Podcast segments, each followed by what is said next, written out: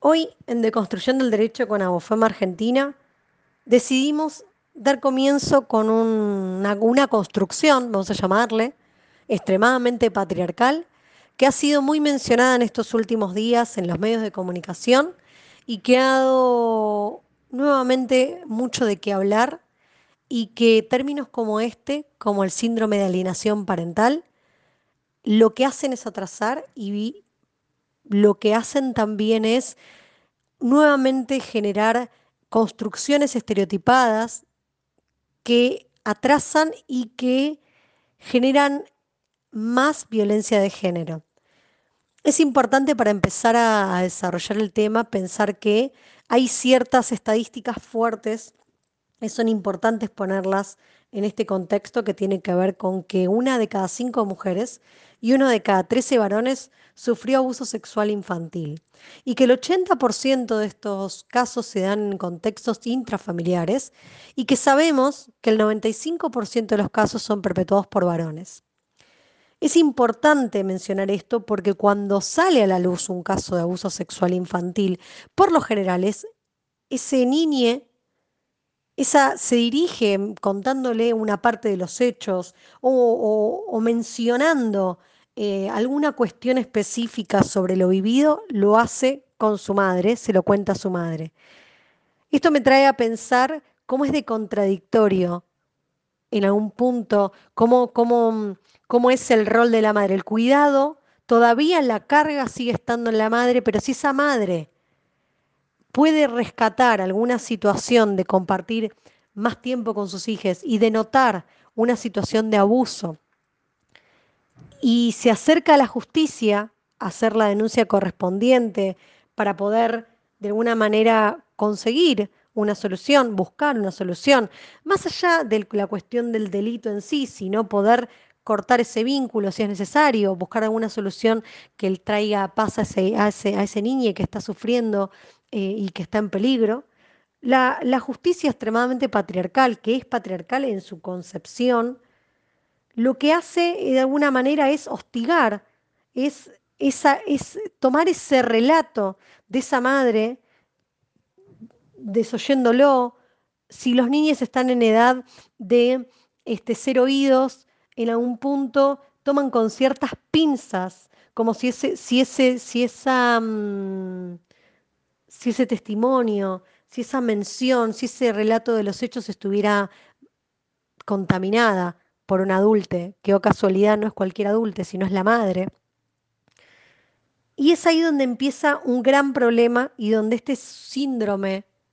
de alienación parental empieza a cobrar vida, empieza a cobrar forma y es donde abre una brecha de violencia y de revictimización totalmente lamentable y evitable. Y tiene que ver específicamente con cuando esa madre manifiesta que su hija pudo haber vivido una situación de, violencia sexual, de abuso sexual infantil, si en ese caso, como mencionábamos, específicamente ese niño pudo haber sido oído o no,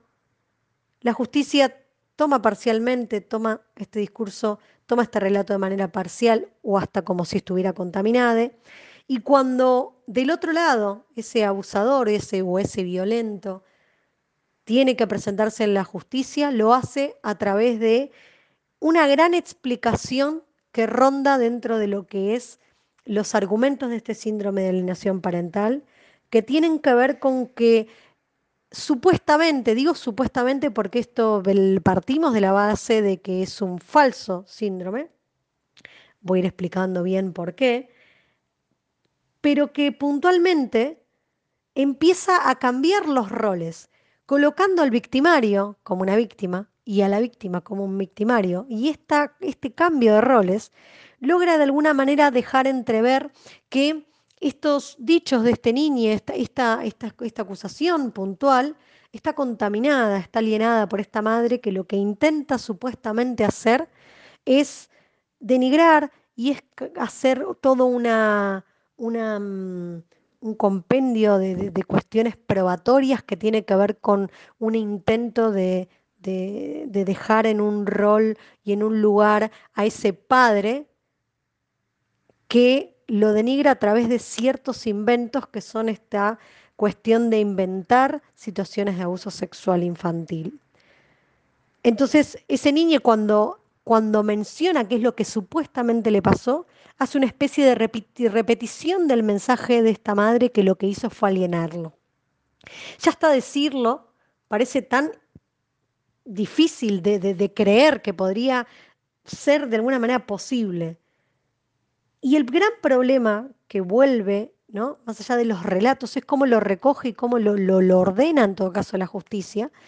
Y esto tiene que ver con que la forma que encuentra la justicia y los jueces de revertir esta situación de supuesta alienación es generando modificaciones en los regímenes comunicacionales o inclusive reordenando una revinculación forzada con ese violento o ese abusador.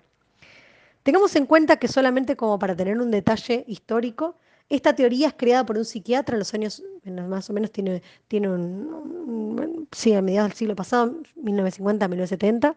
por un psiquiatra estadounidense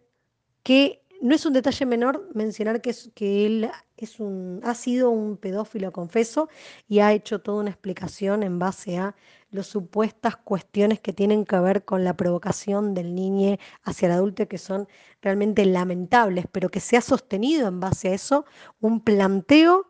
cuasi científico, porque no tiene ningún basamento científico, pero que se ha intentado que sea de esa forma. Como decía, carece de todo basamento científico, fue desestimado inclusive por la Cámara de Diputados y Senadores de nuestro país. Y también fueron desestimados todo tipo de construcción que pudieran hacer alusión a este síndrome, por más de que no lo mencionaran de manera explícita. Ahora viene una pregunta que, que me hago, que me cuestiono en este punto es, no me parece casual que se remonte la mención de este síndrome de alienación parental en un momento donde estamos viviendo un encrudecimiento de la violencia de género, que, que producto del aislamiento, eh, aislamiento social preventivo y obligatorio, em, nos, nos pone en un lugar de estar más en nuestros hogares, se encrudece la violencia de género, pero también se encrudece los planteos de estos padres respecto de revincularse con estos hijos casi a toda costa. Este síndrome de alienación parental desacredita a la mujer en su rol como, como madre, pero también coloca al niño como un, lo coloca como un objeto y no como un sujeto de derecho. Lo revictimiza el propio sistema y a su vez viola la Convención de los Derechos de Niñas, Niños y Adolescentes y su derecho a ser oídos. Es realmente muy difícil entender que nos encontramos con situaciones donde la, justicia obliga a que se genere un vínculo a través de visitas o a través de algún tipo de contacto con el abusador de esa niña o ese niñe. De solo pensarlo, que en la balanza pesa más ese derecho de ese padre a vincularse con ese hijo, que de ese niño de ser oíde, y además de respetar y de resguardar sus derechos y su integridad psicofísica, su integridad sexual, en vez de protegerle, lo expone nuevamente porque sopesa por encima que ese padre tiene derechos. Me parece totalmente terrible pensar que estamos frente a un derecho que está por encima, que tiene que ver con ese padre que ultraja, que lastima, que vulnera derechos, por encima de ese niño que simplemente necesita ser protegido, que quien se supone que lo tiene que proteger y cuidar abusa de él o de ella. Realmente es terrible porque tenemos que poder encontrar como sociedad y desde la Asociación de Abogadas Feministas trabajamos mucho en esto, en basta de revinculaciones forzadas. Ya no podemos de ninguna manera permitir que, se den este tipo de, de vinculaciones y sobre todo lo terrible y es momento de visibilizarlo con más fuerza, es como son, son perseguidas estas madres de estos niños que cuando intentan proteger a sus hijos se encuentran del otro lado con una, una justicia que encrudece inclusive, inclusive sus medidas y donde del otro lado está ese padre que a través de mecanismos como la denuncia del impedimento de contacto pone a, esta madre en un rol de demandada, en un rol de, incumplir e infringir la ley, y lo que hace es ponerla en un lugar sumamente desventajoso, como si en vez de de, que fuera en algún punto loable, ver que defienda a sus hijos, inclusive hasta el mismo padre, ponerla en un lugar de, de, incumplidora, de ponerla en un lugar de, que impide el contacto como si eso estuviera por encima de todo. Es importante, muy importante, y me parece que para cerrar es importante que tengamos en cuenta un par de cuestiones muy importantes. ¿Por qué se instala? Voy a parafrasear las palabras de la periodista Liliana Hendel. Porque patriarcado. Porque justamente estas cuestiones que tienen que ver que se instalan en los medios de comunicación, que vuelven otra vez a hablar de ciertos, de ciertos síndromes como este, el síndrome de alienación parental, que es, sabido que no cuenta con ningún tipo de aval científico, pero sin embargo instalan opinión, es importante y fundamental que haya perspectiva de género, no solamente en la justicia, sino también en los medios de comunicación. Ya no más ningún tipo de planteo o justificación frente a, un, a una nota o frente a un, a un tema que se va a plantear en un programa de televisión de cuestiones como bueno, eh, fue de último momento, no se acabó el tema y se puso un pedacito, no se buscaba llegar al fondo, bueno, solamente fueron mencionados los últimos cinco minutos. No olvidemos que para generar opiniones y construcciones patriarcales basta con mencionarlas y sostenerlas. Se instalan si no las cuestionamos, socialmente se instalan. Necesitamos perspectiva de género, como decía la justicia, y necesitamos que sea algo que se vaya utilizando en la práctica de manera sostenida. Y no olvidemos que los niños no mienten, en su estructura psíquica no está ningún tipo de, de, posibilidad de utilizar detalles que son de adultos, lo que tiene que ver en el desarrollo de la, de la de, mm, de la sexualidad, ¿sí? que digamos estamos hablando de cuestiones que tienen que ver con la sexualidad en base a un momento determinado y una maduración determinada, que obviamente si hay un conocimiento de un niño de ese tipo de información, claramente es porque ha sido por conocida, si se quiere, por un lamentable abuso sexual y no porque pueda o esté en su capacidad el poder inventar. No olvidemos que mencionar manipulación y que esta madre puede en todo caso sostener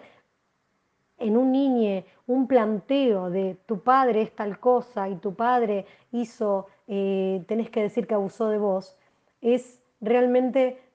eh, totalmente falso y es poner al niño en un lugar, como decía, de objeto, es poner a la madre en un lugar totalmente de victimaria y es entender que tenemos las instituciones y hay profesionales y hay profesionales muy bien este, formados que pueden tranquilamente y rápidamente a través de una batería de test comprobar eh, si ese niño ha vivido o no ha vivido una, determinada situación traumática como es un abuso sexual infantil. Por favor, desterremos este tipo de construcciones patriarcales que lo único que hacen es abrir brechas de desigualdad y violencia.